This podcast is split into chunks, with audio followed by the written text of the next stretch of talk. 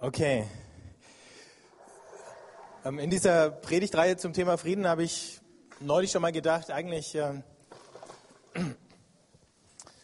hatten wir diesen Bogen davon, wie Gott sich vorstellt, äh, Frieden auf die Welt zu bringen, dass tatsächlich wir eine Rolle da drinnen spielen, äh, das zu tun. Deswegen seht ihr hinter mir diesen Blauhelm, weil ich mir gedacht habe, was diese Blauhelme eigentlich sein sollten, äh, das sind aus Gottes Sicht wir. Deswegen ist es so wichtig, wie der Daniel vor zwei Wochen gesagt hat, äh, dass wir es lernen, als Christen, also zumindest untereinander schon mal in Frieden zu leben.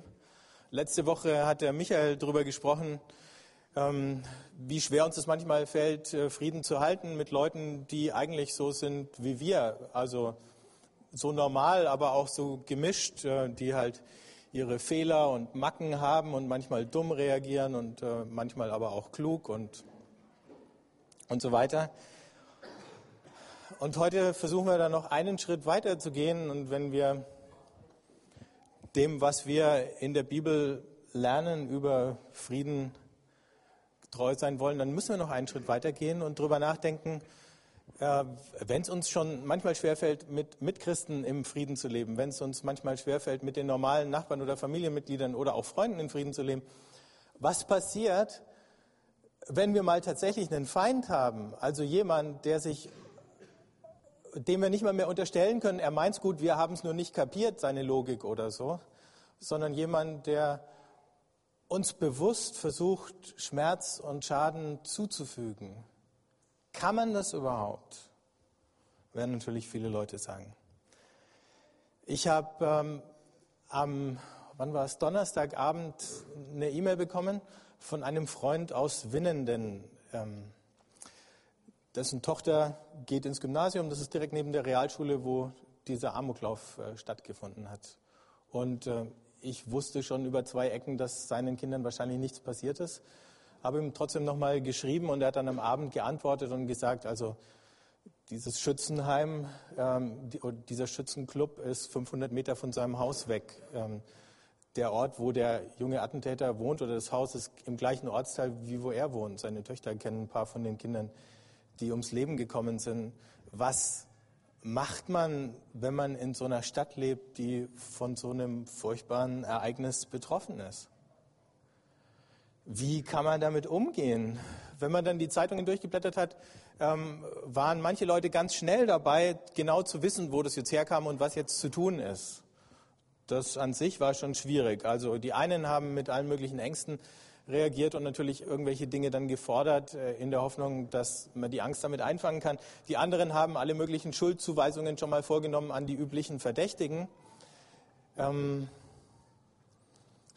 der Bund der Sportschützen hat angeblich gesagt, dieser junge Mann sei ein Zombie gewesen, also keiner von uns, nur ein Wesen von einem anderen Stern, irgendwie so. Äh was ganz außergewöhnlich ist, damit man sich nicht auseinandersetzen muss mit der Frage, warum ein jemand, der bis dahin irgendwie als normal galt, plötzlich sowas hinkriegt, sowas Schreckliches. Ne? Ähm, dann sind die Leute ein bisschen nachdenklicher geworden und äh, am Freitag oder am Samstagmorgen habe ich gelesen, ähm, hat sich ein Journalist in der Süddeutschen Zeitung Gedanken gemacht und hat gesagt, also das Ereignis ist auch ein Ausdruck dafür, wie diese jungen Männer, und da meint er jetzt die verschiedenen Attentäter der letzten Jahre oder Amokläufer, ihre Schulen wahrnahmen als Orte gewaltsamer Niederlagen. Also es gibt sozusagen gewisse systembedingte Grausamkeiten, die empfinden die einen stärker als die anderen, aber manche empfinden sich so als Opfer dieser Grausamkeiten, dass es irgendwann mal aus ihnen herausbricht in Form von blinder Gewalt. Oder vielleicht gar nicht so blind, wie wir manchmal denken. Denn dahinter steckt auch eine gewisse Logik. Ähm, was aber die Schwierigkeit dabei ist, und das haben ja auch viele bemerkt, ist, dass das ansteckt, so ein Vorbild, dass irgendwann andere Jugendliche, die ähnliche Probleme haben, sich so einen Amokläufer zum Vorbild nehmen. Und das war ja mit den ganzen Nachahmungstätern, von denen man dann auch lesen konnte, die ihre Drohungen abgesetzt haben, der Fall. Das heißt, es gibt so eine, so eine gewisse Galerie von Helden, die sich junge Männer, die sich als Opfer fühlen oder irgendwie mit ihren Problemen nicht klarkommen oder alleine gelassen werden, suchen. Und diese Helden sind die Leute, die alle Regeln und Ordnungen brechen und sich darüber hinwegsetzen und sozusagen mal ihren ganzen Frust und Hass und so freien Lauf, freien Lauf lassen. Nicht, dass die Welt dadurch besser wird, aber irgendwie kann man sich noch als einsamer Held im Untergang fühlen. Und selbst wenn viele andere Leute nicht zur Waffe greifen würden und massenweise Leute über den Haufen schießen würden, dieses Gefühl kennen wir vielleicht manchmal. Die Frage ist, wie können wir dem was entgegensetzen? Wie können wir solchen kaputten Helden was anderes entgegensetzen, das vielleicht über längere Sicht nicht nur uns hilft, uns hinwegzusetzen über diese Atmosphäre von manchmal latenter, verborgener und manchmal offener Gewalt?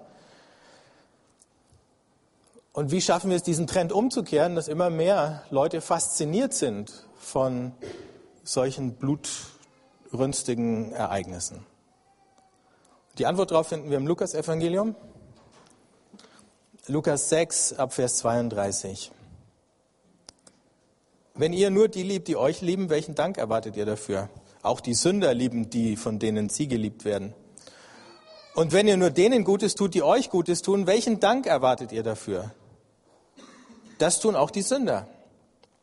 Und wenn ihr nur denen etwas leiht, von denen ihr es zurückzubekommen hofft, welchen Dank erwartet ihr dafür? Auch die Sünder leihen Sündern in der Hoffnung, alles zurückzubekommen. Ihr aber sollt eure Feinde lieben und sollt Gutes tun und leihen, auch, wenn ihr, auch wo ihr nichts dafür erhoffen könnt. Dann wird euer Lohn groß sein und ihr werdet Söhne des Höchsten sein. Denn auch er ist gütig gegen die Undankbaren und Bösen. Seid barmherzig, wie es auch euer Vater ist. Das ist sozusagen die letzte Herausforderung, die Jesus uns zumutet. Ihr aber sollt eure Feinde lieben und sollt Gutes tun, Klammer auf, und leihen, auch wenn ihr nichts Gutes zu erwarten habt. Die Brüder von Tissé haben vor ein paar Jahren mal geschrieben, das wirklich Neue des Evangeliums liegt nicht so sehr darin, dass Gott Quelle der Güte ist, Klammer auf, das wissen wir schon aus dem Alten Testament, das können wir bei den Propheten vorwärts und rückwärts lesen, Klammer zu, sondern dass die Menschen nach dem Bild ihres Schöpfers handeln können und sollen. Seid barmherzig, wie euer Vater barmherzig ist. Also das Evangelium, sagen die, verrät uns nicht was Neues über Gott, was wir nicht schon wissen, aber es sagt uns, wir können es ihm nachmachen. Und das ist das eigentlich Neue an dem Evangelium. Dass Jesus so weit geht, sein Leben für seine Feinde zu geben, kann den, der die Propheten gut gelesen hat und genau gelesen hat, gar nicht so sehr überraschen. Aber die Aufforderung, es ihm gleich zu tun, die ist das eigentlich Neue. Gott lässt sich nicht durch das Verhalten von seinen Feinden bestimmen, nicht von der Boshaftigkeit von dem, was ihm angetan wird. Und er erwartet das Gleiche von uns. Oder er wünscht sich das Gleiche von uns, weil er weiß, was passiert, wenn wir es nicht tun. Wenn wir es tun, wenn wir es schaffen, unsere Feinde zu lieben, wenn wir es schaffen, Böses nicht mit Bösem und Hass nicht mit Hass zu beantworten, dann schaffen wir es, dass diese Spirale von Vergeltung unterbrochen wird. Wir alle kennen diese Spiralen, die anfangen. Ne? Einer äh, Unrecht und Bosheit eskaliert. Einer macht was und der andere schlägt zurück und dann geht es so weiter. Die berühmteste Geschichte davon oder möglicherweise berühmteste äh, oder tragischste jährt sich in diesem Jahr. Ähm, ich weiß nicht, ob ihr das noch im Ohr habt, diesen Spruch vom Hitler. Ähm, zu Beginn des Zweiten Weltkriegs, ich habe noch diese schnarrende Stimme im Ohr, seit heute Morgen wird zurückgeschossen. Ähm, das war natürlich alles getürkt, der angebliche Überfall der Polen 1939, also vor 70 Jahren, am 31. August, glaube ich. 30. oder 31. August? Oder 1. September? Also um die Kante rum. Da den Historiker muss man fragen. Dankeschön. Ähm, am 1. September 39. Aber warum konnte der Hitler das sagen? Weil alle das logisch fanden, dass wenn man beschossen wird, man zurückschießt. Und die ganze Nation hat gesagt, ja, wenn wir beschossen werden, dann schießen wir zurück. Hätten wir alle damals, obwohl die meisten von uns nicht gelebt haben, hätten wir alle damals anders reagiert? Äh, würden wir anders ticken als Menschen? Würden wir das nicht logisch finden, dass man zurückschießt, bloß weil man beschossen wird? Ähm, dann würden solche Katastrophen wie der Zweite Weltkrieg vielleicht nicht mehr möglich sein oder nicht mehr ohne weiteres. Und da ist eine Spirale ausgebrochen, die hat Unglaubliches angerichtet. Die böse Tat, wenn sie mit Bosheit und Gewalt beantwortet wird, pflanzt sich einfach fort. Und äh, selbst dann, wenn die Opfer sich nicht gewaltsam wehren können, sondern nur sich in ihre Ohnmachtsgefühle fallen lassen, apathisch werden oder ihren Groll schieben, um dann bei der nächsten Gelegenheit, wo es vielleicht geht, selber vom Opfer zum Täter zu werden. Auch das kennen wir ja dann. Ähm, auch dann ist nichts gewonnen. Jesus weiß, dass erst dann, wenn ich zurückschlage, der Feind wirklich über mich gesiegt hat. Und der jüdische Dichter Erich Fried hat mal gesagt, wer denkt, dass Feindesliebe unpraktisch ist, der bedenke die praktischen Konsequenzen des Feindeshasses. Und manchmal fragen wir, wie, wie, wie soll das gehen? Wo ist der Beweis, dass das funktioniert? Und er sagt, wir alle wissen, wie das funktioniert, wenn wir die Feinde nicht lieben. Wollen wir das wirklich? Ich möchte eine kleine Geschichte erzählen.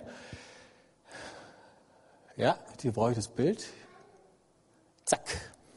Ihr seht hier ein Bild ähm, und da ist Dirk Willems abgebildet, ein niederländischer Täufer, der ist im Jahr 1569 ums Leben gekommen. Der war auf der Flucht. Die Täufer sind in der Reformationszeit äh, verfolgt worden. Ich weiß jetzt gar nicht, ob es die evangelischen oder die katholischen waren, die ihn auf den Fersen waren. Und er ist da im Winter geflüchtet übers Eis sein Verfolger kam hinter ihm her und bricht ins Eis ein. Und reflexartig dreht sich der Willems um und hilft diesem Mann, der im kalten Wasser zu versinken droht, aus dem Eis, rettet ihm das Leben, wird gefangen genommen und hingerichtet. Das sagt zwei Sachen. Ne? Christen, ich sage ja, ich weiß nicht, waren es die Katholiken, waren es die Evangelischen, können unglaublich barbarisch sein. Wie kann man sowas machen? Jemanden, der seinem Feind das Leben gerettet hat, trotzdem hinrichten. Die andere Seite ist die, viele von uns, wage ich mal zu behaupten, hätten gesagt, danke Gott, dass mein Feind eingebrochen ist. Ähm, du hast mich gerettet und rennen weiter.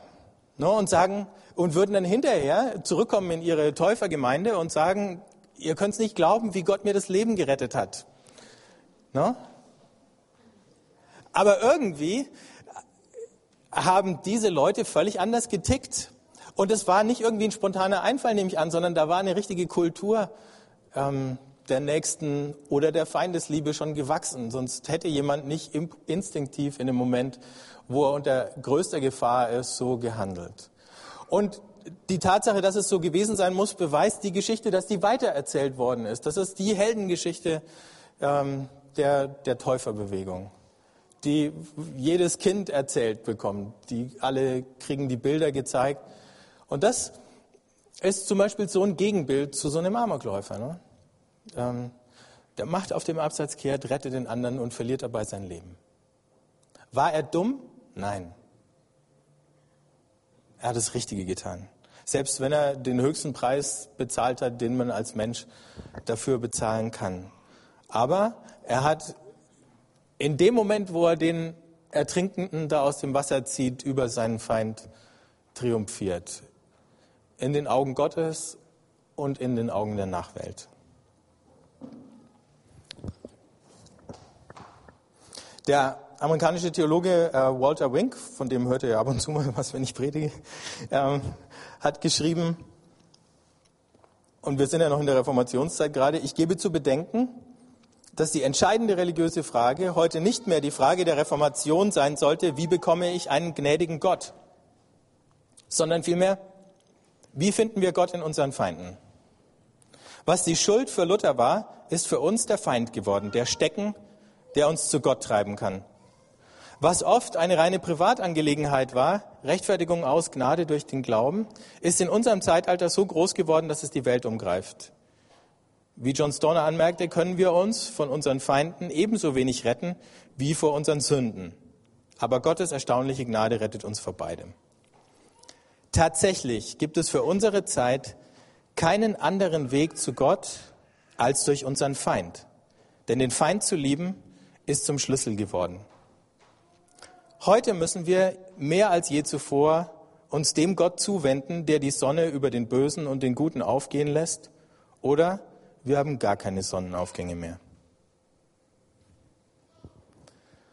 Also wenn wir all die kleinen und all die großen Konflikte, all die kleinen und großen Kriege und Gewalttätigkeiten anschauen, von denen wir tagtäglich lesen können, dann könnte es sein, dass der Wink tatsächlich recht hat. Dass die entscheidende Frage, die entscheidende Glaubensfrage heute die ist. Ähm, wie finden wir Gott in unseren Feinden? Warum fällt uns das so schwer? Ein Grund, warum es so schwer fällt, ist unser Perfektionismus. Wir wären gerne vollkommen. Wir würden gerne alles richtig machen. Wir würden auch gerne alles wissen und können. Und schaffen es dann gar nicht. Mehr der Anspruch, den wir an uns selber haben, aber das haben wir natürlich auch irgendwoher gelernt, mit unseren Schwächen und unseren Fehlern umzugehen und klarzukommen. Das bedeutet, wenn ich das nicht kann, dann blende ich irgendwann mal aus, dass es sie gibt. Dann will ich sie nicht mehr wahrhaben und verdrängen oder verleugne sie. Aber die sind natürlich noch da. Und was dann passiert ist, dass ich unbewusst all das Dunkle und Negative an mir plötzlich auf andere Leute projiziere und in ihnen überdimensional groß erkennen. In meinen Feinden. Und meine Entrüstung wird umso größer und ich fühle mich umso reiner und gerechter, ähm, je mehr das läuft. Dann gibt es sowas wie den heiligen Zorn. Und es gibt ja diese unglaubliche, auch fromme Selbstgerechtigkeit, die plötzlich, und das, das war das Problem in dieser Täufergeschichte, ne? die Selbstgerechtigkeit der Verfolger, die gesagt haben, solche Leute, solche Sektierer wie denen, die müssen ausgemerzt werden. Und das war für viele von denen wahrscheinlich eine ganz selbstlose Sache. Die haben gesagt, den umzubringen, den hinzurichten, tut uns auch weh, aber es muss halt sein. Ne? Aber was sie dabei verdrängt haben, war ihr eigener Hass, ihre eigene Angst, ihr eigenes Sektierertum, ihre eigene Rebellion gegen Gott. Und wir kennen das ja auch, viel kleiner wahrscheinlich vom Maßstab her. Aber das Problem ist, Perfektionismus lebt vom Vergleich. Und deswegen müssen wir solche Vergleiche anstellen. Deswegen brauchen wir einen Feind. Sogar, um uns irgendwie gut und richtig zu fühlen. Aber umgekehrt kann es auch so sein, dass der Feind uns plötzlich zum Geschenk wird. Das war ja das, was der Wink schon angedeutet hat. Der Feind, und manchmal ist es nur der Feind, bringt mich zu Einsichten, die mir meine Freunde gern erspart hätten. Also meine Freunde sagen mir nicht alles knallhart ins Gesicht, was ich falsch mache. Aber meine Feinde machen es. Also vielleicht noch härter, in fast jedem Fall noch härter, als ich es gerne hätte. Aber sie ersparen mir diese unangenehmen Einsichten nicht. Mein Feind zwingt mich zu erkennen, wie dringend ich Veränderungen brauche. Äh, schon in dem Moment, wo ich ihm alles heimzahlen möchte, so wie ich es von ihm eingesteckt habe. Ähm, das ist ja auch das Schwierige. Es ist so leicht, theoretisch über Feindesliebe zu sprechen und in dem Moment, wo sie von uns praktisch verlangt wird, da, da sperrt sich irgendwie alles, da schreit und tobt und heult innerlich die Seele und, äh, und du merkst, jetzt anders zu reagieren bedeutet sterben. Nichts weniger als sterben.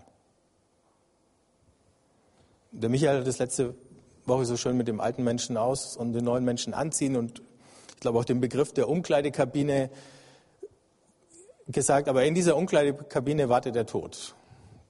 Das ist das kleine Problem dabei. Zumindest wenn es um unsere Feinde geht. Aber dieser Feind kann wenn ich es zulasse, mich in Gottes Arme treiben. Er kann mich aber auch meilenweit wegtreiben von Gott, nämlich dann, wenn ich ihm mit gleicher Münze heimzahle und dann selber Unrecht tue. Wenn ich es nicht tue, sterbe ich. Ich sterbe meiner Angst ab, ich sterbe meinem Stolz, mein falsches Bild von mir selbst stirbt, möglicherweise Je nachdem, wenn es nicht Stolz ist, stirbt die Minderwertigkeit oder meine Abhängigkeit von der Zustimmung und Bestätigung anderer.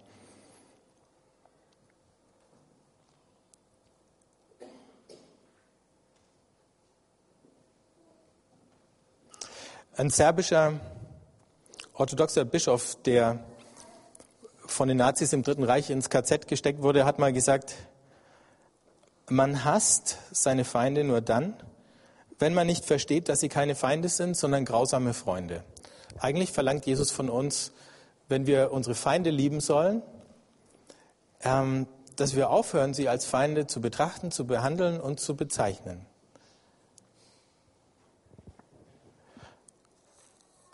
Als Leute, die überhaupt in der Lage sind, uns zu schaden, uns was Schlechtes anzutun.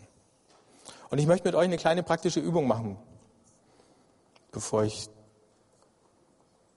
zum Schluss komme. Und wenn ihr irgendwie was zu schreiben in der Nähe habt, ich sehe, da liegen schon ein paar Stifte auf dem Tisch. Ähm, wenn nicht, klappt es vielleicht auch nicht schriftlich, aber es ist ein bisschen einfacher, wenn ihr einen Stift und einen Zettel zur Hand habt.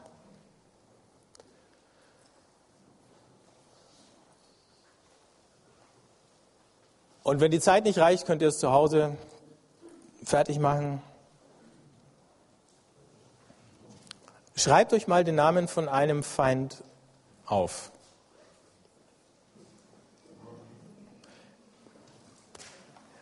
Also es gibt ja so so Kleinfeinde. Also wir, wir nennen die gar nicht Feinde, weil dann brauchen wir nicht drüber nachdenken, ob wir sie jetzt lieben müssten oder nicht. Ne? Konkurrenten, Leute, die uns ständig auf den Keks gehen oder so böse Nachbarn oder was auch immer. Also einer fällt euch wahrscheinlich ein. Jemand, der Unwahrheiten über euch verbreitet, der euch unfair kritisiert, der irgendwas Gehässiges über euch gesagt hat oder irgendwie sowas. Hm? Habt ihr den Namen? Nächste Frage ist, was stört dich an dem Menschen genau? Also was sind die, die Klagen, die du über den anderen hast? Was sind die Vorwürfe? Das kann jetzt sein Verhalten sein, das können seine Eigenschaften sein, das können seine Ansichten sein. Was ist es genau?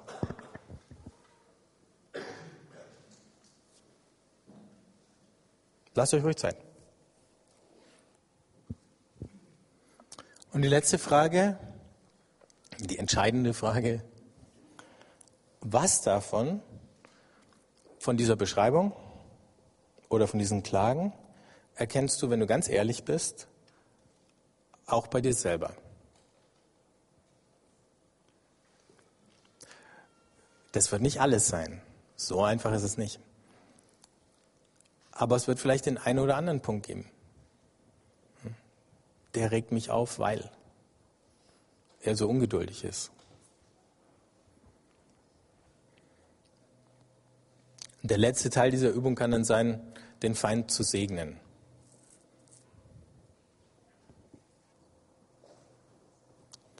Und segnen heißt einfach einem anderen Gutes wünschen. Wenn schon Gott die Sonne über Gerechten und Ungerechten, Guten und Bösen aufgehen lässt, dann kann ich das auch tun. Ihm Gutes wünschen. Barmherzig sein.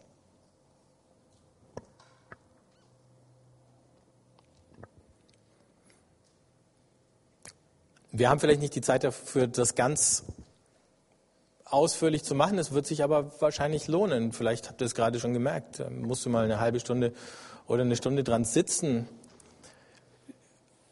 das alles irgendwie überhaupt mal ins Bewusstsein aufsteigen zu lassen. Manchmal sind die Dinge so unangenehm, dass wir die Gedanken gleich wieder zur Seite schieben und gar nicht bewusst hinschauen, was sich da alles in uns rührt, wenn wir an unseren Feind erinnert werden.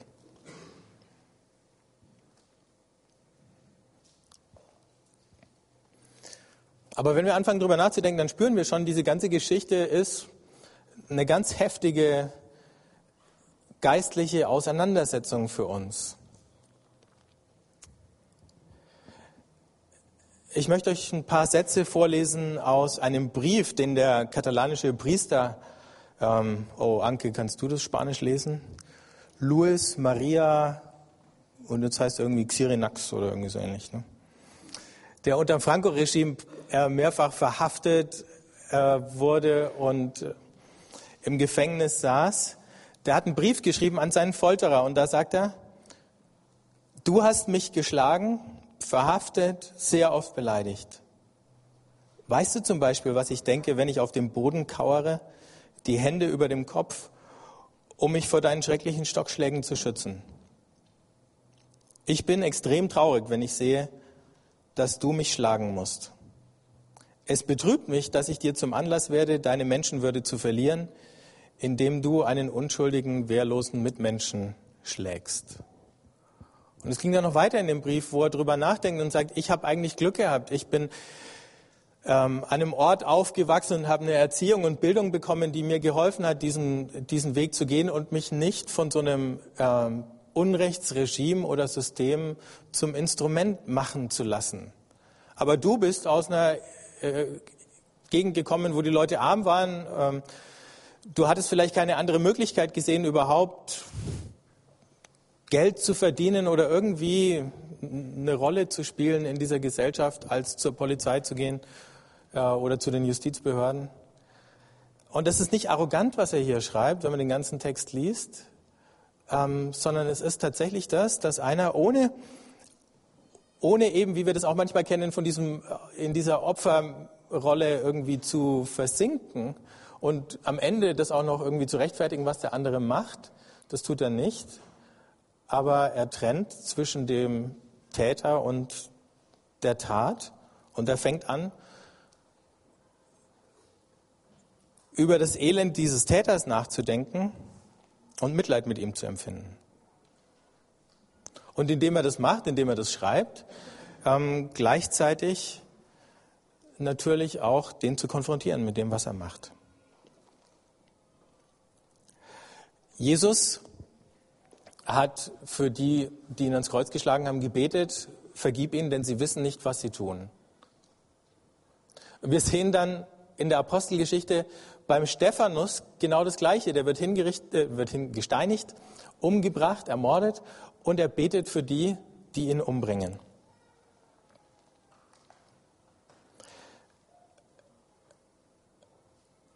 irgendwie haben es beide geschafft zu sehen, diese Feinde, die sie so übel behandeln, sind das Instrument des Bösen, aber nicht der Ursprung des Bösen.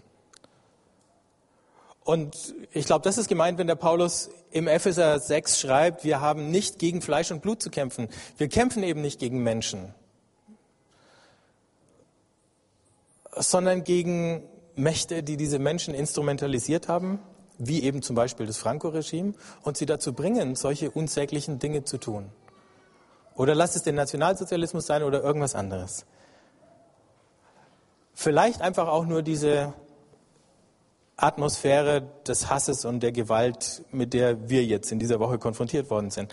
Das Kampffeld aber dieser geistlichen Auseinandersetzung liegt nicht irgendwo in der Luft, sondern in mir selber, in meinen Haltungen. Und wenn wir die Waffenrüstung dann anschauen, da haben wir jetzt nicht die Zeit dafür, dann sind das alles innere Haltungen, mit denen wir auf Dinge, die von außen kommen, reagieren und antworten. Das Kampffeld liegt in mir selber. Und das Einzige, was im Verlauf von diesem geistlichen Kampf stirbt, ist mein Ego. Und dieses alte Ich muss sterben, damit das Neue oder das Wahre selbst leben kann. Schließlich bedeutet die Feinde zu lieben auch, dass wir es lernen, mit Wundern zu rechnen. Den Feind zu lieben ist nicht ein Trick, um mich durchzusetzen. Man kann eben auch ähm, Methoden von gewaltfreiem Widerstand einfach benutzen, um andere irgendwie freundlich oder mit Stil zu erpressen und ihnen den eigenen Willen aufzuzwingen. Aber das ist damit nicht gemeint. Erst wenn ich es schaffe, meinen Feind loszulassen, dann mache ich für Gott die Tür auf, dass er handeln kann. Und das größte Zeichen, dass ich an Gottes Gerechtigkeit glaube, ist, dass ich ihr Raum gebe. Und nicht versucht, selber Gerechtigkeit zu erzwingen und herzustellen mit zweifelhaften Mitteln und Methoden und vor allen Dingen mit Hass und Groll im Herzen. Aber wenn wir das schaffen, dann werden wir vielleicht selber solche Helden des Friedens. Ähm, vielleicht nicht so dramatisch wie der Dirk Willems, hoffentlich nicht. Aber vielleicht eben auf unsere kleine Art und Weise. Und vielleicht kann das genauso ansteckend wirken, wie eben diese negativen Vorbilder. Und ich hoffe, dass es noch ein bisschen ansteckender wird.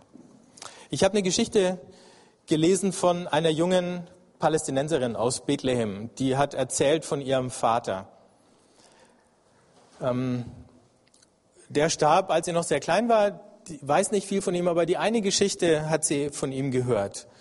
Die Leute haben mir erzählt, es äh, gab eine Nachbarin, die irgendwie bei allen angeeckt ist. Und die hatte plötzlich mal angefangen, jeden Morgen den Müll äh, vor den Hauseingang dieser Familie zu kippen. Und jeden Morgen ist der Vater dann runtergegangen und hat den Müll weggeräumt. Und jedes Mal, wenn er diese Nachbarin getroffen hat, die nicht mit ihm gesprochen hat und nicht, ihn nicht gegrüßt hat, hat er gesagt, Guten Morgen, gute Prinzessin.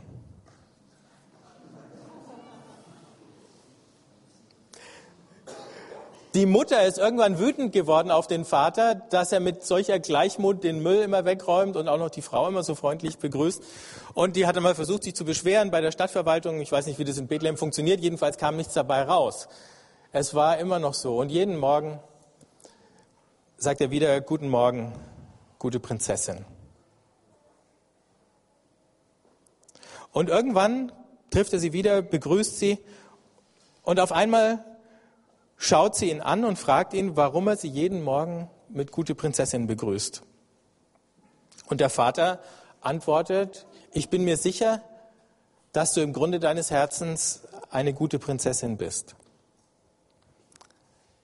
Mögt ihr jetzt theologischen Fragezeichen dahinter machen, aber wenigstens möchte sie eine sein. Die Nachbarin fängt an zu weinen. Das war der letzte Tag wo sie den Müll vor die Tür gekippt hat. Von dem Tag an bis zu ihrem Tod, sagt sie, hat diese Nachbarin jeden Morgen vor unsere Haustür gekehrt und auf den Morgengruß meines Vaters gewartet.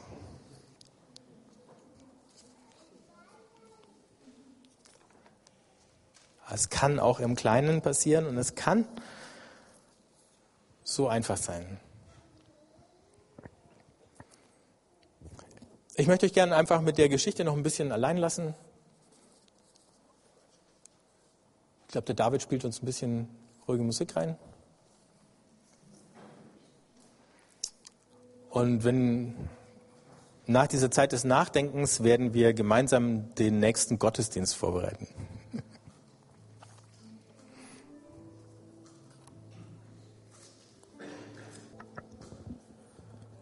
Gott, ich danke dir, dass du ein Gott des Friedens bist, dass du uns Frieden schenken willst und dass du uns auch zu Friedensstifter machen willst. Und ich bitte dich, dass wir das wirklich in unserem Leben leben können, dass uns unsere Feinde zu einem Geschenk werden können und dass wir in unserem Alltag zu Helden des Friedens werden, die nicht eine Logik der Gewalt vertreten und leben, sondern deine Logik des Friedens. Amen.